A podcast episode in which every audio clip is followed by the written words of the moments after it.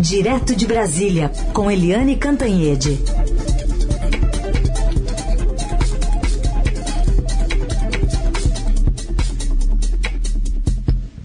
Oi, Eliane, bom dia.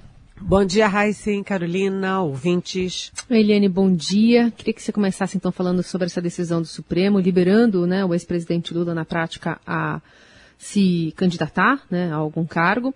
E também sobre o comentário do presidente Bolsonaro, que já ontem começou a comparar o seu governo com o do ex-presidente petista após a decisão eh, do Pleno do Supremo de anular as condenações de Lula impostas pela Lava Jato. Vamos ouvir. Pela decisão do Supremo, hoje o Lula é candidato. Se o Lula voltar por um voto direto, pelo voto auditável, tá? tudo bem. Agora veja qual vai ser o futuro do Brasil, o tipo de gente que ele vai trazer para dentro da presidência. Inclusive, se o Lula for eleito, ah, isso é bom para estimular até os petistas, né? Em março de 2023, três meses depois que ele, porventura, assumir a presidência, ele vai escolher dois, mais dois ministros para o Supremo Tribunal Federal.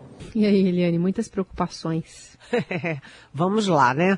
Primeira coisa que eu achei muito interessante foi a forma do julgamento. O julgamento foi rapidinho. Tava todo mundo imaginando que fosse ser um longo voto do ministro Faquim e que todos eles fossem falar horas e horas.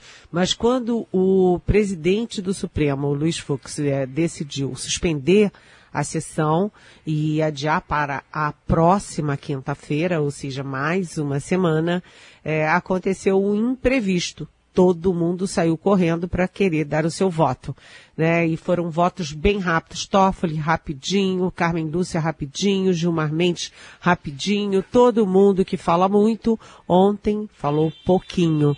E até o Luiz Roberto Barroso, que estava no hospital, teve um problema de família, ele entrou pelo celular sem a toga para garantir o voto dele. E o próprio ministro Fux quando foi dar o voto dele, que, enfim, ele nem precisa porque é o presidente, mas ele fez questão de dar, ele falou, olha, eu não tô com meu voto pronto, eu não estava preparado para fazer o voto hoje, mas fiz aqui algumas anotações e aí ele fez o voto. Aliás, o Fux foi um dos três votos discordantes. Luiz Fux, Marco Aurélio e Cássio Nunes Marques foram os três que votaram contra a anulação dos processos do ex-presidente Lula. É, o fato é que foram duas grandes vitórias para o presidente Lula, é, porque, primeiro, né, a, a, anulação, a anulação de quatro processos, sítio de Atibaia, o, o, o triplex do Guarujá, pelo qual ele ficou preso 580 dias, e mais uh, os dois processos referentes ao Instituto Lula. E a grande vitória dele é que ele é elegível, portanto, ele pode ser candidato em 2022. É, mas a guerra continua, porque ele pode aprofundar ainda as vitórias dele. As duas vitórias de ontem do ex-presidente Lula podem ficar ainda mais robustas porque a questão de ser em São Paulo ou em Brasília é menor, não é tão importante. Mas a questão da suspeição do Moro é uma decisão super, super importante. É uma decisão que já foi tomada pela segunda turma do Supremo e se for ratificada pelo plenário, significa o seguinte, além da anulação das condenações, tudo o que foi é, prova, tudo o que foi é, considerado nos julgamentos do Moro vão por água abaixo. Ou seja, na verdade começa do zero, do zero, do zero, a todo o julgamento do Lula. E isso significa prescrição. É, mas o efeito político é o mais eletrizante de tudo isso, porque você viu que o Bolsonaro já já registrou o golpe, né? Eu achei curioso, ele queria comparar o governo dele ao governo Lula, porque você pode dizer muitas coisas contra o Lula e contra o governo dele. Mas se você comparar o governo Lula com o governo Bolsonaro, o governo Lula objetivamente é, tem muito mais é, o que apresentar à população. Não apenas por causa da pandemia, mas pelo meio ambiente, pela economia, por empregos, é, enfim.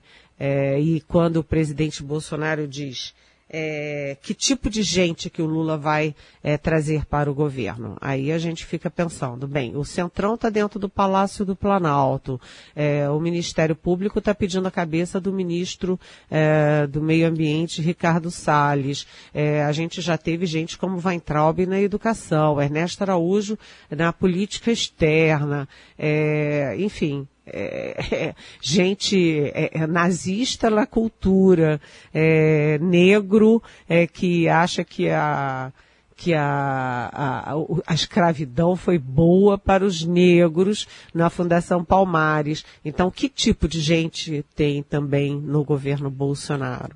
E ele fala dos ministros do Supremo. Os ministros do Supremo é, que foram indicados por, no, na era do PT, votaram a favor ali de, da punição no mensalão e no petrolão. Portanto, como assim? Então, o presidente Bolsonaro, e o que eu achei mais, é, vamos dizer assim, preocupante na fala do Bolsonaro é que ele fala de, de cédula auditável. Ele insiste em cédula por escrito, que é sim aí sim uma fonte de fraude. Ou seja, é, a gente está caminhando para ter uma polarização Lula e é, Bolsonaro em 2022 e a grande dúvida é, o centro é capaz de se mover ou vai ficar nessa pasmaceira de uma multidão de candidatos e quem tem uma multidão de candidatos é porque não tem nenhum. Além da, desse quadro aí todo para 2022, tem um preocupante aí para agora, já 2021, a CPI da Covid, preocupante aí do, do, ponto de vista do presidente Bolsonaro. Ele teve que fazer uma opção, Eliane, entre o ruim e o muito ruim? É, exatamente, né? É, eu acho que a entrevista do senador Randolfo Rodrigues aqui na Rádio Dourado para nós foi uma, uma entrevista muito, muito didática, muito importante. E, e isso nos faz crer que o Bolsonaro estava é, tentando reduzir os danos na CPI. Ele é minoritário na CPI, né, é, a oposição e os independentes juntos têm maioria e estão dispostos a fazer uma CPI séria. Tanto que já veio aí a primeira decisão, é que a primeira sessão será presencial para demonstrar que a coisa é séria, que é para valer. E o presidente Bolsonaro estava apavorado de ter um presidente como Tasso Gereissati e um relator como Renan Calheiros. São políticos muito experientes e que têm sido muito críticos do governo Bolsonaro. É, então, o que que ele fez? O Bolsonaro diz, bem, qualquer coisa é melhor do que Tasso e Renan, e ele está trabalhando para a presidência ficar com Osmar Aziz, que é do PSD e foi governador do Amazonas, e o Osmar Aziz, então, indicaria para a relatoria o Eduardo Braga, do MDB, que também é do Amazonas. Agora, vejam bem, como que dois senadores do Amazonas, né? O presidente Aziz foi governador do estado. O Eduardo Braga é também do Amazonas. Como é que os dois vão poder sabotar uma CPI que diz di, é, diretamente ao estado deles, ao eleitorado deles, porque a gente lembra que o, a, o Manaus principalmente, mas do, todo o estado do Amazonas, é, ambos foram pivôs da primeira fase da primeira onda da Covid no ano passado e na segunda onda nesse ano. Foi lá que você teve o maior número de mortes no ano passado, é, que você teve falta de oxigênio, que você teve falta de leitos, é, câmeras de refrigeração na porta do hospital, enfim, é, foi um caos é, no Amazonas. Então, como dois senadores do Amazonas vão poder sabotar a CPI?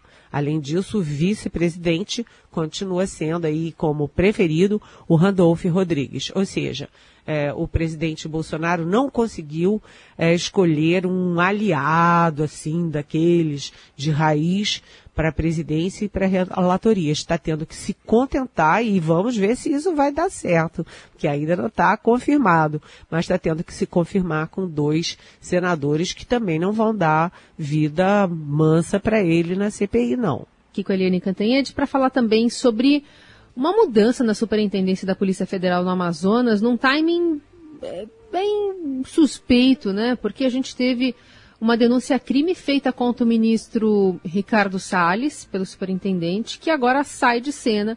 E não só ele, outros superintendentes foram trocados depois dessas acusações que acabam é, ficando e levantando um tipo de suspeita. Né? O, o, o delegado é o Paulo Maiorino, que substituiu agora o superintendente da PF no Amazonas, o Alexandre Saraiva, e isso acontece depois dessa notícia crime chegar até o, até o Supremo Tribunal Federal. E aí, Iriane? Olha, é, a gente tem que separar essa questão em duas partes.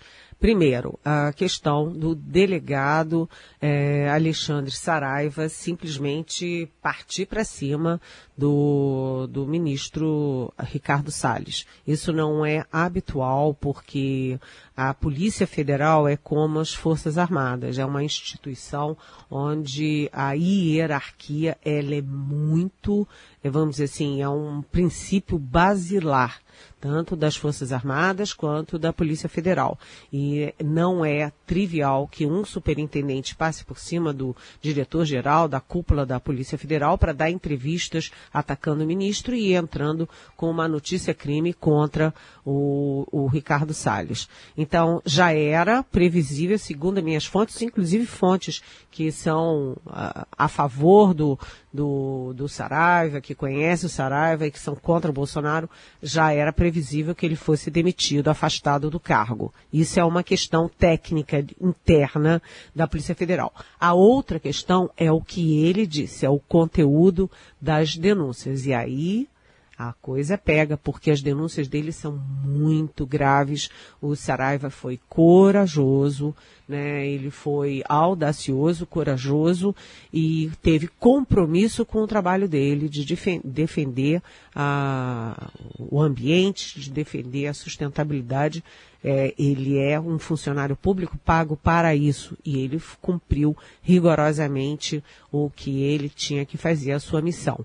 É, o que, que ele diz? Que o Ricardo Salles ele está macumunado e ele está protegendo infratores é, que cometem crimes contra o ambiente. E as denúncias dele são muito consistentes, ou seja, ele sai do cargo mas as denúncias ficam e a gente vai ter hoje, inclusive, aí mais uma novidade do Ministério Público pedindo a demissão do Ricardo Salles. Depois da queda de Ernesto Araújo, as pressões se voltam agora para o Ricardo Salles, porque a gente sabe que as os resultados do governo Bolsonaro nessa área de ambiente são lamentáveis e são outros resultados que entram para a história como não fazer as coisas, né? Vamos, é, eles estão dando um exemplo de como não se faz as coisas, como não se cuida do ambiente, como Ricardo Salles, Bolsonaro. Aproveitando o assunto ainda, Eliane, sobre a troca aí lá na Polícia Federal, essa situação do ministro Salles, o Daniel quer saber se as trocas na Polícia Federal, porque eh, tivemos outras também anunciadas ontem, né, além dessa do Amazonas, ele quer saber se as trocas sinalizam uma interferência para se ter o controle do que será permitido investigar. Oi, Daniel. É, eu não conheço os novos superintendentes. Ontem foi um dia com muita, muito assunto, Supremo, etc. É, eu não consigo saber pelas escolhas dele qual é o caminho que o Paulo Maiorino está tomando na PF. Mas aí eu recorro ao delegado Jorge Pontes, é, que foi da Polícia Federal há muito tempo, está aposentado. Ele é um homem que tem experiência internacional, conhece profundamente a área. E o que ele diz é, eu tenho sempre contato com ele, ontem conversei com ele, e o delegado Jorge Pontes diz o seguinte, que o risco da PF é que está sendo muito politizada. Né? Os policiais estão saindo para funções políticas e não voltam nunca mais. Deixam a área operacional, deixam a polícia e ficam tendo contato com os políticos, com governadores, é, com, é, com o judiciário, legislativo, executivo. E esse é o caso do Maiorino, por exemplo, que agora está na direção geral da Polícia Federal. Ele está há mais de 10 anos fora da PF, ocupando ocupando cargos é, na, em São Paulo, Brasília, Rio de Janeiro, Ministério da Justiça, Supremo Tribunal Federal, ou seja, ele na verdade deixou de ser policial para estar em áreas muito mais políticas do que a área policial. Então, o Jorge Pontes adverte para isso, e aí a gente lembra que o presidente da República, Daniel, é investigado no Supremo exatamente pela acusação do ex-ministro da Justiça dele, o Sérgio Moro, de que ele estava tendo ingerência política na Polícia Federal. Então, o Bolsonaro já tem o terceiro chefe, terceiro diretor-geral na Polícia Federal, mexe para cá, mexe para lá, já mexeu no Rio, onde o filho dele, o, o senador Flávio Bolsonaro, é investigado. Portanto, é, é importante a gente ficar é, atento ao que está acontecendo lá. Nada contra o Maiorino, as pessoas, os delegados, os colegas dele elogiam o Maiorino, dizem que ele é um delegado sério, competente, mas o problema é o seguinte, tem que ver quais são os planos e quais são as ações do Bolsonaro na Polícia Federal, porque o Bolsonaro tem mão pesada em estatal e mão pesada em órgãos de investigação, além da Polícia Federal, Receita Federal, é, COAF, enfim, é, Ministério Público, e aí é, é aquela história, o GSI, a, a BIM, então, é, é, tudo ainda muito nebuloso nessa área, Daniel. Eliane, é uma semana da cúpula do, do, clima, né, organizada pelo governo de Joe Biden. O presidente Bolsonaro enviou agora uma carta para convencer a Casa Branca de que está comprometido com a preservação ambiental. Mas o recado que repete né, o pedido constante do governo para pagamentos por serviços ambientais não muda a percepção da capital americana. Biden e seus assessores ainda esperam ver ações concretas e imediatas de Bolsonaro e não apenas promessas. Hoje a Beatriz Bula, correspondente de Washington, né, traz esse detalhe no Estadão, mas eu queria entender também um pouco mais sobre o início dessa conversa e, como você mencionou agora há pouco, também o papel de Ricardo Salles, se ele pode ser ainda mais pressionado por conta dessa relação com os Estados Unidos. Olha, é, Carolina, a, essa carta, eu achei, ela é muito interessante, sugiro a leitura dessa carta do Bolsonaro para o Biden, porque o Bolsonaro poderia falar das coisas que o governo dele fez no meio ambiente, né? Atacou os grileiros, cortou os madeireiros, cuidou dos rios, impediu a pesca em santuários. Ele poderia fazer um balanço da gestão dele na área de meio ambiente, mas evidentemente ele não tem tem a menor condição de fazer isso, porque ele fez o oposto, né? Ele favoreceu madeireiros, favoreceu grileiros, tem projetos para é, escancarar as reservas indígenas a, a qualquer tipo de exploração, a, até turística, é, mineração, agropecuária, ou seja, acabar com as reservas é, indígenas. É, ele puniu um, um um oficial do IBAMA, um funcionário do IBAMA que tinha é, é, multado ele quando ele era ainda, antes dele ser presidente, porque ele estava pescando em lugar proibido. Ou seja, como o Bolsonaro não tinha nada para falar de bom sobre o meio ambiente na gestão dele, a carta é cheia de elogios a tudo que vem sendo feito ao longo dos anos no meio ambiente no Brasil. Né? Todas as providências, toda a legislação ambiental no Brasil, que é muito é, reconhecida no mundo inteiro como muito avançada, tudo que foi feito no passado. Aí eu brinco, né? Faltou o presidente uh, dar a autoria, né? A Marina Silva, Isabela Teixeira, Carlos Mink, ou seja, os ex-ministros, já que ele não pode usar o que foi feito no governo dele e o ministro dele, o Ricardo Salles. Essa carta é uma carta em que o presidente não faz, é, não assume compromissos atuais, emergenciais, para combater os incêndios e o desmatamento na Amazônia, por exemplo. São é, compromissos futuros para 2030, compromissos que ele desengavetou é, e, e recalchutou para 2030. E, ao mesmo tempo, ele diz o seguinte, olha, é, para os serviços ambientais no Brasil, nós precisamos de recursos dos Estados Unidos e do mundo, porque o, o, mundo exige tanto que a gente preserve o Brasil, mas a gente precisa então que o mundo financie isso. É, a, a, carta tem um tom, um tom adequado em muitas partes, mas tem um tom arrogante nessa parte de é, faca no pescoço, ou ajuda ou não, não preserva e tem aquela, aquela questão de não assumir compromissos imediatos durante o governo dele. Está assumindo compromissos para futuros governos, né?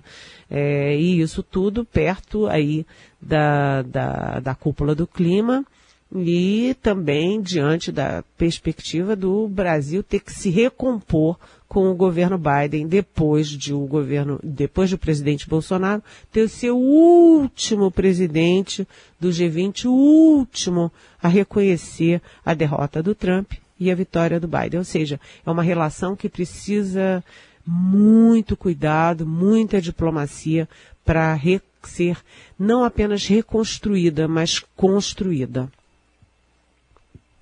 Eliane, só para a gente encerrar, tem uma pergunta do Daniel Soler sobre a fala do ministro Queiroga ontem sobre a responsabilidade dos estados irem atrás dos próprios medicamentos para kit intubação, por exemplo.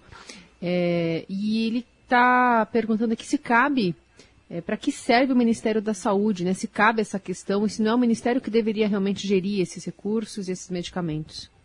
Olha, é, essa frase do ministro Queiroga, Daniel, é, me lembrou muito, é uma, me lembrou Kafka, né? Ela é kafkiana.